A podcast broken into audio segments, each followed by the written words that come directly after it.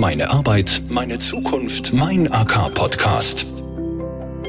Wir sprechen heute über das Thema Schulden und wie es überhaupt dazu kommt, dass so viele Menschen bei uns in der Steiermark in Österreich verschuldet sind. Also dass so viele Menschen in dieser Schuldenspirale immer weiter in, in Richtung Armut gezogen werden. Meine Gäste sind heute Julia Strablek-Muchic von der staatlich anerkannten Schuldenberatung Steiermark. Hallo. Und Mario Matzer ist Ökonom in der Abteilung Wirtschaftspolitik in der Arbeiterkammer Steiermark. Hallo.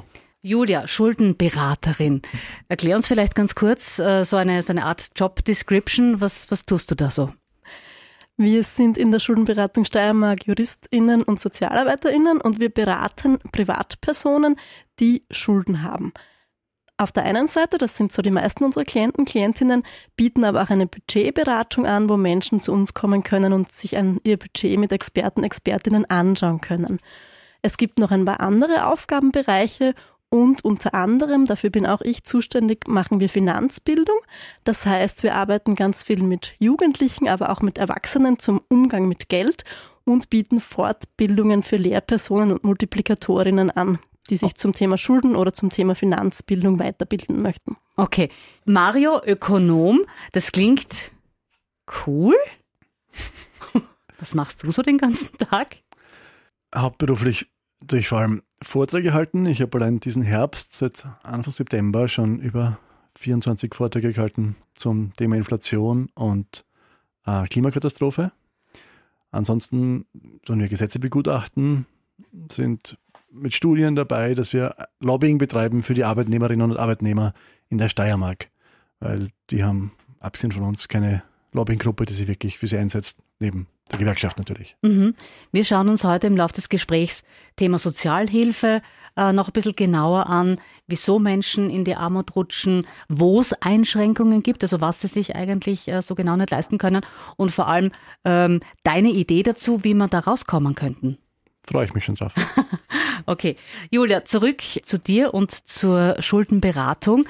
Kann man das sagen, wie viel Klienten, Klientinnen sagt man, gell, habt ihr da eigentlich? Also reden wir da von 10, 100, 1000? Wie, wie, wie viele Menschen sind das, die, die zu euch kommen und Hilfe brauchen?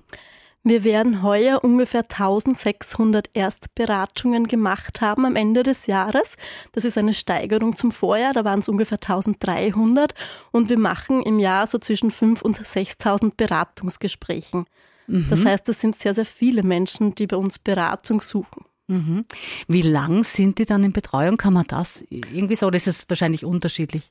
Das ist sehr verschieden. Grundsätzlich vertreten wir in gerichtlichen Schuldenregulierungsverfahren, also in Privatkonkursen, so kennen es wahrscheinlich die meisten. Mhm. Und viele Menschen begleiten wir wirklich vom ersten Gespräch bis zu einer so einer Schuldenregulierung, bis zu einem Privatkonkurs. Und das kann ein paar Monate dauern, das kann aber auch ein paar Jahre dauern, das kann von Unterbrechungen mhm. gekennzeichnet sein. Das heißt, das sind eigentlich ganz verschiedene Geschichten, so verschieden wie auch Menschen sind. Eine Schuldenregelung ist so wie ein Maßanzug. Das heißt, die, die der einen Person passt, passt nicht der anderen. Und manchmal ist es vielleicht im Moment auch gar nicht möglich. Mhm. Frage an, an beide. Wie rutschen die Menschen in diese Schuldenfalle? Was passiert da? Diese Gründe sind sehr stabil, vor allem die häufigsten. Und der häufigste Grund ist Arbeitslosigkeit, Einkommensverschlechterung. Das ist in ganz vielen Geschichten ein Thema. Dann gibt es so das nächste, das ist Umgang mit Geld und fehlende Finanzbildung. Das sind viele Menschen, die sagen, ich habe das eigentlich nicht gelernt. In meiner Familie gab es vielleicht schon Schulden. Über Geld hat man nicht gesprochen. Ich habe da vielleicht auch nicht so genau hingeschaut. Und ein großer Teil unserer Klienten, Klientinnen sind auch Menschen mit einer gescheiterten Selbstständigkeit, das heißt meistens EinzelunternehmerInnen, wo es eben jetzt private Schulden gibt. Und dann gibt es noch viele andere Schuldengründe, da kann es um Scheidung gehen, da kann es um Unfälle gehen, da kann es auch jetzt in den letzten Jahren die Covid-Pandemie gehen, jetzt mhm. dann um die Teuerung, aber die ersten drei sind sehr, sehr konstant. Also während die Julia da jetzt gerade individuelle Gründe genannt hat, kann man auf jeden Fall systemische Gründe mhm. da in Betracht nehmen. Also es ist ganz klar, dass ähm, Armut ein relatives Konzept ist. Ja, arme Menschen haben relativ weniger als andere und Armut ist dadurch automatisch die andere Seite der Reichtumsmedaille. Das heißt, wenn es mehr Reiche gibt in einer Gesellschaft, dann gibt es automatisch auch mehr Arme in dieser Gesellschaft. Das heißt, die haben eine zunehmende Ungleichverteilung und diese zunehmende Ungleichverteilung bringt es automatisch mit sich, dass immer mehr Leute arm sind, leider systemisch betrachtet. Also je mehr Reiche, desto mehr Arme. Vollkommen richtig, mhm. vollkommen richtig. Wir beobachten das momentan gerade ganz intensiv, ähm, eben mit der hohen Inflation und mit den sich damit verschlechternden Realeinkommen. Wir müssen massiv kämpfen in den Lohnverhandlungen, dass ähm, die Inflation abgegolten wird. Die Metaller streiken gerade. Mhm. Und im Handel sind die Angebote ähm, also mit massiven Reallohnkürzungen verbunden, die bis jetzt gegeben worden sind. Ja. Die gleichen Leute, die vor drei, vier Jahren noch beklatscht worden sind, das systemrelevant, ja, denen stellt man jetzt eine vier- bis fünfprozentige Reallohnkürzung pro Jahr ins Haus. Ja. Das betrifft vor allem Teilzeitarbeitende Frauen. Und damit wird es eine massive Armutsfalle aufmachen in den nächsten Jahren, weil die sich einfach die Probleme haben, ihre regelmäßigen Kosten zu decken. Und ein Problem, das dabei noch untergeht und viele Leute gar nicht ganz übersehen haben, glaube ich, ist, dass ähm, hier die Sozialversicherungsabgaben, Arbeitslose, Pensionen, äh, Krankenversorgung über die Lohnkosten, Lohnnebenkosten gedeckt werden. Und wenn es uns, uns und den Gewerkschaften nicht gelingt, also als Arbeitnehmerinnenvertretung, ähm, nicht gelingt, die Reallöhne stabil zu halten, dann werden in den kommenden Jahren massive ähm, Kürzungen im Pensionssystem und im Krankensystem auf uns zukommen, was das Armutsproblem weiter systemisch verschlimmern wird. Weil du die Frauen angesprochen hast, auch zwischen Frauen und Männern ist ein Unterschied. Mhm.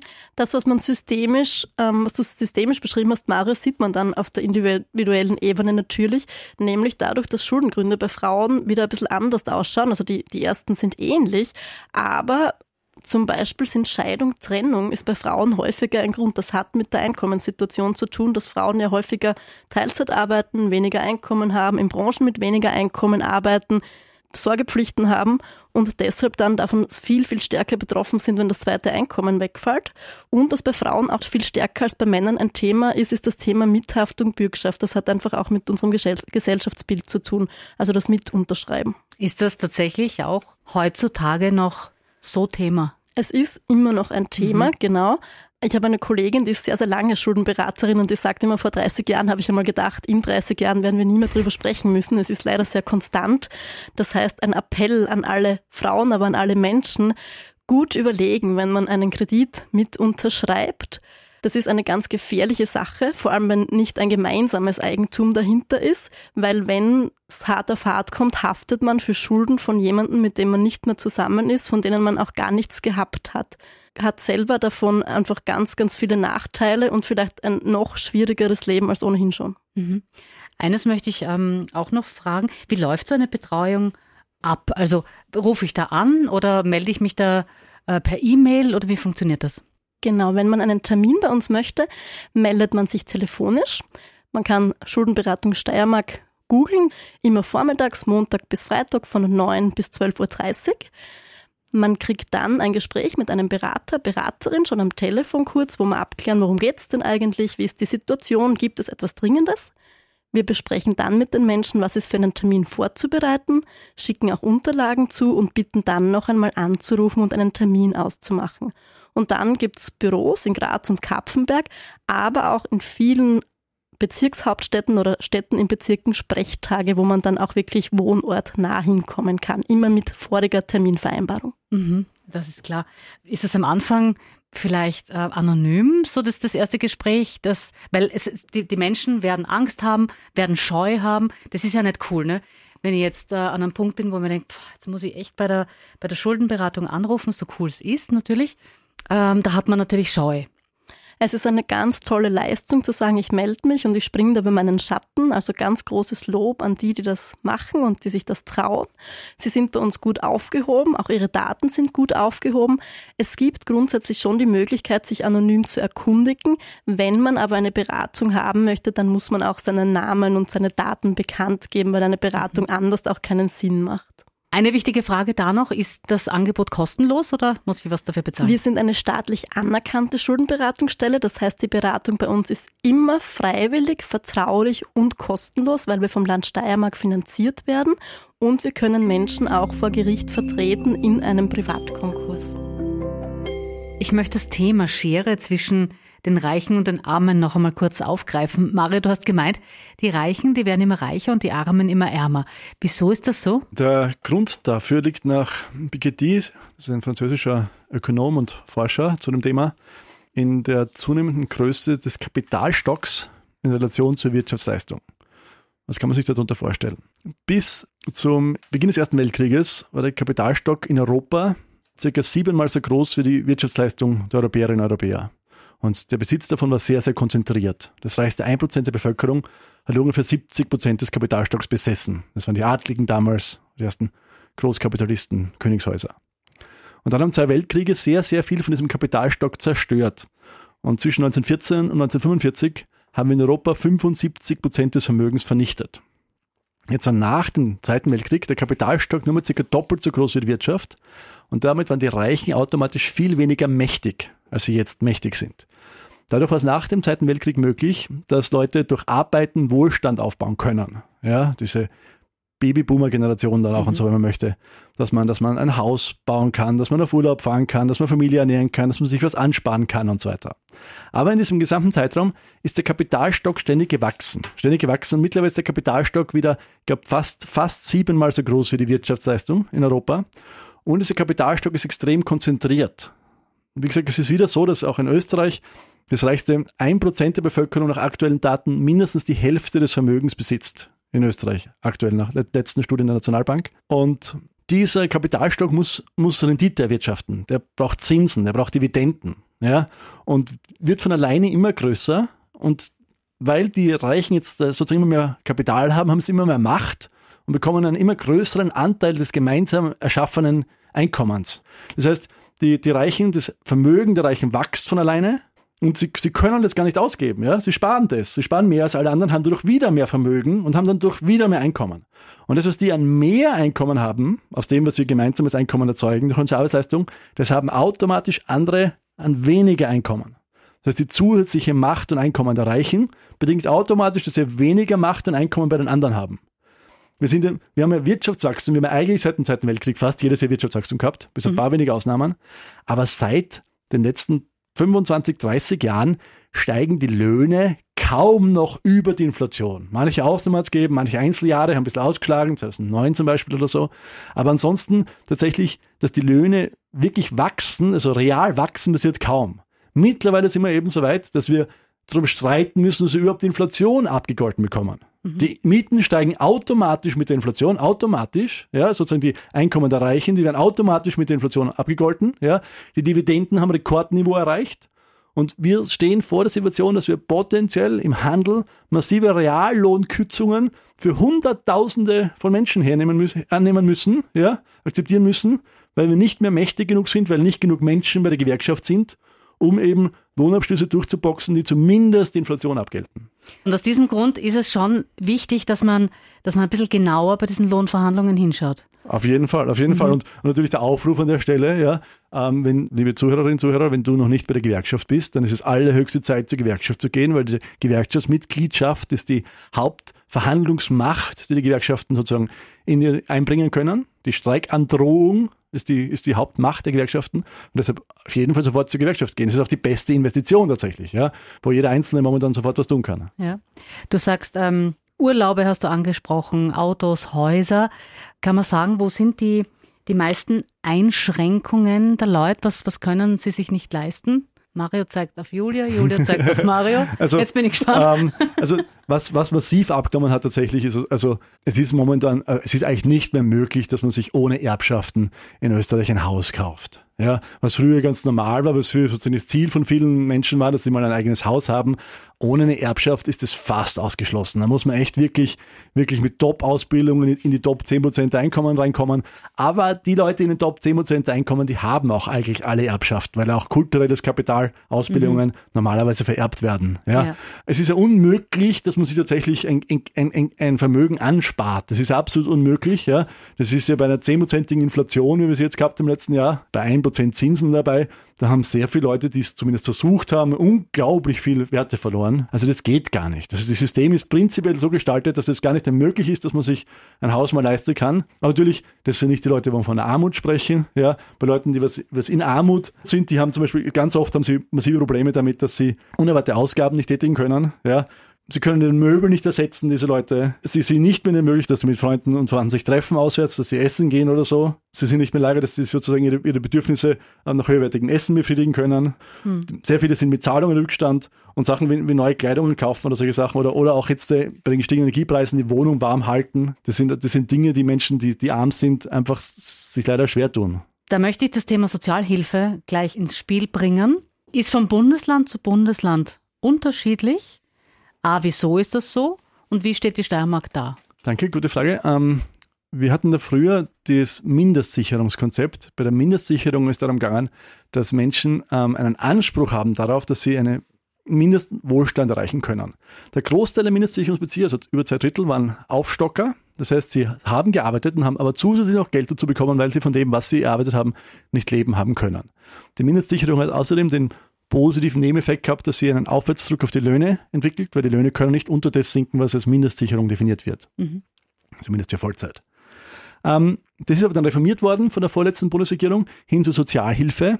Und das, das ist jetzt bundeslandspezifisch unterschiedlich geregelt. Es gibt keine Mindestgeschichten mehr, sondern, sondern Maximalsachen, die man halten kann. Das ist zu einem massiven Antragsdschungel gekommen. Es ist sehr, sehr schwer, das ist, diese Sozialhilfe auch zu bekommen. Die aktuelle Abdeckung ist, glaube ich, 13 Prozent. So 13 Prozent der Armutsgefährdeten in der Steiermark bekommen noch die Sozialhilfe. Das war früher mehr. Ja. Das ist jetzt momentan viel schwerer geworden. Und die, äh, also die soziale Treffsicherheit hat massiv abgenommen, die wir bei der Mindestsicherung mal gehabt haben. Also das ist nicht besser geworden, die, die Situation für die armen Leute in Österreich ist leider massiv schlechter geworden. Also da geht es, ja, kann man so sagen, ums Überleben. Und von Sparen, Julia, äh, ist, da, ist da gar nicht mehr die Rede. Oder ist das Thema bei euch auch in der, in der Schuldenberatung, dass man sagt, okay, so schaut's aus. Was, was, da könnte man vielleicht jedes Monat, jede Woche ein bisschen was abzwacken, um, um ein bisschen was auf der Seite zu haben? Bei den Menschen, die zu uns in die Beratung kommen, die wirklich Schulden haben, die sie nicht bezahlen können, ist es, geht es darum zu sagen, wie komme ich überhaupt mit meinem Einkommen aus? Vielleicht auch mit dem Geld, das mir weggenommen wird oder abgezogen wird für die Schulden. Mhm. Dort ist Sparen kein Thema, weil kein Geld dazu da ist und weil ja auch Schulden da sind. Das widerspricht sich ein bisschen. Wir arbeiten aber auch in der Finanzbildung mit Jugendlichen, mit verschiedenen anderen Gruppen und dort geht es darum schon zu sagen, es ist wichtig, einen Notgroschen auf der Seite zu haben, also Geld, um genau diese unerwarteten Ausgaben, die der Mario angesprochen hat, abdecken zu können. Dass ich was auf der Seite habe, um mir die Autoreparatur leisten zu können, meine Waschmaschine zu ersetzen, aber vielleicht auch irgendeine Nachzahlung zu leisten, das ist ein wichtiges Thema. Also du meinst so diesen klassischen Notgroschen, irgendwas wird kaputt, brauche ich aber dringend, muss erneuert werden. Weil Thema Sparen, Mario, ist, ist gerade nicht so in. Also, wie ich eben vorher schon gesagt habe, die, der Versuch, dass man sich ein Haus erspart mhm. oder tatsächlich ein Vermögen erspart, ist, ist, ist nicht mehr möglich tatsächlich. Ja, also die, die Inflation ist da, ist da zu groß und auch wenn die mhm. Inflation jetzt langsam wieder zurückgehen wird, ja, also eine Situation, wo die, wo die Sparzinsen über der Inflation liegen, ist auf absehbare Zeit einfach nicht vorstellbar, so wie unser System gestaltet ist. Da ist der, der Anteil am Kuchen, den die Reichen brauchen, um ihr Vermögen, also äh, als Anspruch durch Vermögen anmelden können, viel zu groß. Ja, also das, das, das, das geht nicht. Da würden auch die Finanzmärkte kollabieren, wenn man versuchen würde, so eine Zinspolitik zu gestalten. Ja, das heißt, das, das ist, das ist so, also, ich, das vollkommen recht, Julia. Ähm, ein Notgroschen muss man haben, also drei bis sechs ähm, Monats, äh, Monatseinkommen oder so, damit man eben auf, auf große Einkommen gewappnet ist. Vielleicht, wenn man mal auf Urlaub fahren will, dass man sich da was damals spart. Aber ich glaube, der Versuch, sich größere Beträge zusammenzusparen, ist aufgrund der Inflation einfach zum Scheitern verurteilt. Weil dann, dann tut man immer größere Teile vom Jahr eigentlich umsonst arbeiten, weil man nur dafür arbeitet, sozusagen, um den, den Verlust des, des, des, des Finanzvermögens durch Inflation aufzu, aufzuholen sozusagen. Also das, das nimmt dann zynische Ausmaße an. Ja. Das ist besser, zum Beispiel, man, wenn man Geld überhaupt, man investiert das in die, in die Bildung der Kinder. Nicht, nicht dadurch, weil man dann in, in Summe weniger Armut hätte, aber weil, weil man sozusagen individuelle mhm. Schicksale durch verbessern kann. Mhm. Ja. Wo Sparen im Sinn von Planung durchaus auch Sinn macht, ist zu überlegen, will ich zum Beispiel von zu Hause ausziehen und brauche ich dann eine Kaution habe ich einen Job, für den ich ein Auto brauche und da weiß ich, das muss ich in drei Jahren ersetzen. Das sind auch so kürzere Planungshorizonte, was vor allem für Menschen, die jetzt nicht viel Geld zur Verfügung haben, Sinn macht hinzuschauen, damit ich dann nicht auf einmal dastehe und nicht weiß, wie, ich mit dieser Situation umgehen kann. Beim Thema Planen ähm, hake ich gleich ein. Julia, ihr plant, nein, sie ist ja bald fertig, eine neue App. Wir werden euch bald die Schotterlotte vorstellen können. Ja, Und Schotterlotte kann dich bei deiner finanziellen Planung unterstützen.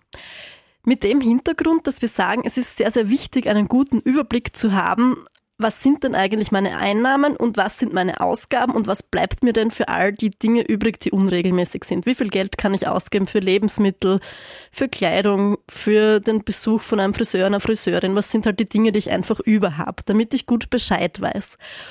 Schotterlotte kann dann unterstützen. Das ist sozusagen die modernere Version von früher einem Haushaltsbuch oder einem ähm, Excel-Sheet. Mhm. Und man kann einfach auf dem Smartphone diese App downloaden, kann dann seine Einnahmen eintragen, kann die Ausgaben eintragen, kann, wenn man möchte, auch ganz genau eintragen, was brauche ich für Lebensmittel und sonst was, kann aber auch sagen, okay, nein, ich schaue mir mal an, was bleibt mir denn eigentlich übrig, nachdem ich die Fixkosten bezahlt habe und sehe dann, was ist so dieser Betrag, mit dem ich einfach im Monat haushalten kann. Und habe das auf den ersten Blick bereit. Die App ist kostenlos für die Nutzer, Nutzerinnen. Und ich kann auch, wir haben ja vorher über den Notgroschen gesprochen, mir zum Beispiel sowas einrichten, dass sie mich erinnert und sagt, du hast jetzt noch keinen Notgroschen, spare doch bitte monatlich was auf die Seite, damit du für den Notfall gewappnet bist. Und ich kann mir auch so Vergleichswerte anschauen. Es gibt in Österreich Referenzbudgets, wo so Haushaltssituationen angeschaut werden, was die durchschnittlich ausgeben und kann mich da auch ein bisschen vergleichen, um zu sagen, bin ich denn da im Durchschnitt? Sie, und sie gibt mir auch Tipps. Das heißt, zu verschiedenen Themen werde ich zum Beispiel zu Vergleichsrechnern weitergeleitet, kriege Mhm. verschiedene Tipps, wie ich mit dieser Situation umgehen könnte. Okay. Und die letzte Frage dazu. Ab wann ist sie draußen? Mitte Dezember, Mhm. am 14.12. soll die App gelauncht sein und ist dann für ähm, iOS und Android verfügbar.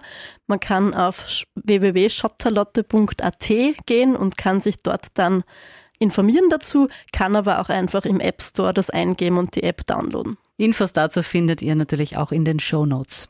Die Schotterlotte also ein unterstützendes Tool.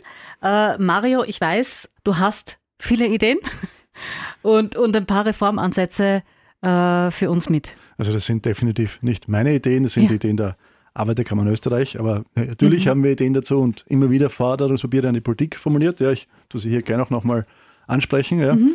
Also auf jeden Fall ist es so, dass wir die Ausgleichszulage erhöhen müssen. Ja, die Ausgleichszulage, also das geht vor allem um, tatsächlich um Frauen, die ihr Lebtag gearbeitet haben, aber dafür nicht bezahlt worden sind und dann deshalb weniger Pensionen bekommen. Also Gender Pay Gap bei den Pensionen in Österreich liegt fast, ist fast 50 Prozent, glaube ich, ist 48 oder 45 Prozent oder so irgendwas. Ja. Das heißt, Frauen bekommen fast die Hälfte an an Pension, die die Männer bekommen. Ja. Und viele von denen haben nicht genug Einzahlungsjahre, um auf eine Pension zu kommen, von der man überhaupt leben kann. Und dafür gibt es die Ausgleichszulage und diese ist zu niedrig, die muss angehoben werden. Ja, das ist ein ganz wichtiger Punkt, um Altersarmut speziell bei Frauen zu bekämpfen. Dann im Arbeitslosengeld haben wir das Problem, dass das Arbeitslosengeld immer an die Einkünfte gebunden ist. Ja? Und wir, wir haben jetzt da zu den meisten Branchen Lohnerhöhungen, aber die Leute, die jetzt arbeitslos sind, haben von diesen Lohnerhöhungen nichts und haben extreme Probleme, ihre Einkommen zu bestreiten. Das heißt, wir brauchen eine höhere Quote, die beim Arbeitslosengeld ersetzt wird vom letzten Einkommen. Wir müssen den Unterhaltsvorschuss äh, reformieren, weil sehr viele Leute haben das Problem, dass sie eben ähm, vom Staat den Unterhalt bekommen und der ist zu niedrig und dann können sie, gerade Alleinerzieherinnen, können diesen nicht finanzieren. Ähm, dann gibt es Ansätze, dass sie ein warmes und gesundes Mittagessen für Kinder finanzieren, weil es kann einfach nicht sein, dass noch immer so viele Kinder, die gerade in dieser Verschuldungsproblematik sind, dass die eben kein Essen haben und das tatsächlich auch massive Auswirkungen hat dafür, auf, ihre, auf ihre Schulkarriere und auf ihr weiteres Erwerbsleben. Ein wichtiger Punkt tatsächlich, was Armut angeht, liegt in der ungleichen Machtverteilung und dem ungleichen Stellenwert von Männern und Frauen bei uns in der Gesellschaft. Wir haben einen massiven Gender Pay Gap in Österreich. Der unbereinigte Gender Pay Gap in Österreich glaube ich, bei 34 Prozent. Das was Frauen weniger verdienen im Durchschnitt als Männer. Und der Großteil darauf, davon ist darauf zurückzuführen, dass ähm, Frauen, dass von Frauen noch immer erwartet wird, dass sie die Care-Tätigkeit unbezahlt machen. Und so gibt es viele Projekte von der politischen Seite, die versuchen da das, diese Themen anzugehen, wie zum Beispiel den Ausbau der, Ausbau der Kindesbetreuung, das ist ein sehr, sehr wichtiger Aspekt, ja. Oder dass man über Ausbildungen im MINT-Bereich Frauen versucht, in besser bezahlte Jobs zu bekommen. Was dabei allerdings natürlich immer untergeht, ist, dass nach wie vor von Frauen erwartet wird, dass sie unbezahlterweise die Hausarbeit machen. Und das kann nicht funktionieren. Es können nicht zwei erwerbstätige Leute beide im vollen Berufsleben stehen und die Frau macht nach wie vor die gesamte unbezahlte Care-Tätigkeit. Das geht nicht. Also das braucht man sozusagen einen privaten Zugang, dass, die, dass es in Haushalten selbstverständlicher wird, dass sich Männer an der Pflege und Kinderaufzucht beteiligen. Ich wollte gerade sagen, dass die Männer auch einfach mehr involviert ja, sind. Ja, ich meine, das Mhm. ist ja Ausbeutung ist das. Ähm, um zum Thema Finanzen auch wieder zu kommen, wir haben schon irgendwie über Männer und Frauen gesprochen. Ich möchte grundsätzlich über Paare sprechen. Es ist ganz wichtig, auch in einer Partner-Partnerinnenschaft darüber zu sprechen, wie gehen wir mit dem Geld um, wie teilen wir Geld auf, wie machen wir eine faire Aufteilung des Geldes, weil es ja oft einen, einen Einkommensunterschied gibt. Und das ist ein ganz großer Appell von uns SchuldenberaterInnen, über Geld zu sprechen. In Beziehungen über Geld zu sprechen, in Familien über Geld zu sprechen, mit Kindern altersgerecht über Geld zu sprechen, um dieses Thema präsent zu machen, um die Scham zu nehmen und um zu sagen, das ist was ganz Normales und ich kann auch andere besser einschätzen, ich kann meine Situation besser einschätzen und mir auch Unterstützung und Hilfe zu holen, wenn ich sehe, für mich funktioniert es im Moment nicht so gut und auch im Arbeitsumfeld über Einkommen zu sprechen, weil Frauen ganz oft einfach nicht wissen, dass sie schlechter bezahlt werden als die männlichen Kollegen und die männlichen Kollegen haben in Wirklichkeit nichts davon, dass die Frauen schlechter bezahlt werden. Das heißt, einfach darüber zu sprechen, ein bisschen ähm, Transparenz zu haben, was die Einkommenssituation ist, damit die Kolleginnen die Chance haben, nach, Verhandlungen zu treten und sagen, hey, das ist nicht okay, wie es läuft. Ich glaube, mit euch beiden könnte ich da jetzt noch stundenlang äh, über diese Themen äh, sprechen. Aber zum Abschluss, Mario, weil es jetzt eben gerade aktuell ist in dieser Zeit, das Thema Lohnverhandlungen, da ist es wichtig, dass wir da jetzt wirklich dranbleiben und, und ein echtes Augenmerk drauf legen. Vollkommen richtig, vollkommen richtig, weil die Menschen oft unterschätzen, wie systemisch wichtig die Lohnhöhe tatsächlich ist. Weil nämlich die relevante Triebkraft für die Ökonomie in Österreich ist die Kaufkraft, ist die, ist die Konsumnachfrage der Leute. Und wenn es uns jetzt nicht gelingt, dass die Löhne real stabil bleiben, also inflationsbereinigt stabil bleiben, dann heißt es, dass im Laufe der nächsten Jahre die Nachfrage zurückgeht, die Kaufkraft sinkt. Und wenn die zurückgeht, dann heißt es, dass andere Leute wiederum wieder weniger produzieren, wiederum weniger Einkommen haben und damit die Beschäftigung sinkt. Das heißt, sinkende Löhne heuer bedeuten höhere Arbeitslosigkeit nächstes Jahr. Und wir haben von der Julia schon gehört, die Arbeitslosigkeit ist der Hauptgrund, weshalb Leute plötzlich eben in der Schuldenfalle landen. Ja? Mhm.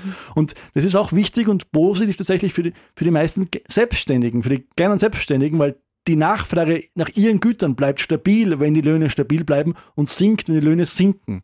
Das heißt, es ist jetzt umso wichtiger, dass in den Lohnverhandlungen die Reallöhne stabil bleiben, dass vor allem im Handel, wo man kaum internationale Konkurrenz hat, die Reallöhne stabil bleiben, das heißt, die komplette rollierende Inflation abgegolten wird, dass dort die Gewerkschaft unterstützt wird, dass wo notwendig gestreikt wird und dass alle Leute, die da in diesem Bereich tätig sind, unbedingt zur Gewerkschaft kommen.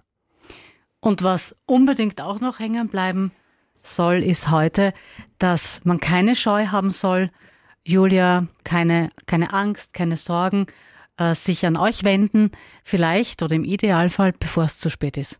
Wann immer man sagt, jetzt ist der Moment für mich, wo ich die Energie, die Zeit habe, wir haben heute auch viel über Eltern, Alleinerziehende gesprochen, dann ist, der gute, ist ein guter Moment, sich an uns zu wenden. Wir sprechen jeden Tag mit Menschen über ihre finanzielle, über ihre Schuldensituation. Das ist ein mutiger Schritt und wir sind da und können unterstützen und können beraten und gut mit Menschen arbeiten, die diese Schulden regeln möchten und gut mitarbeiten. Vielen herzlichen Dank euch beiden für dieses wunderbare Gespräch. Danke vielmals. Herzlichen Dank.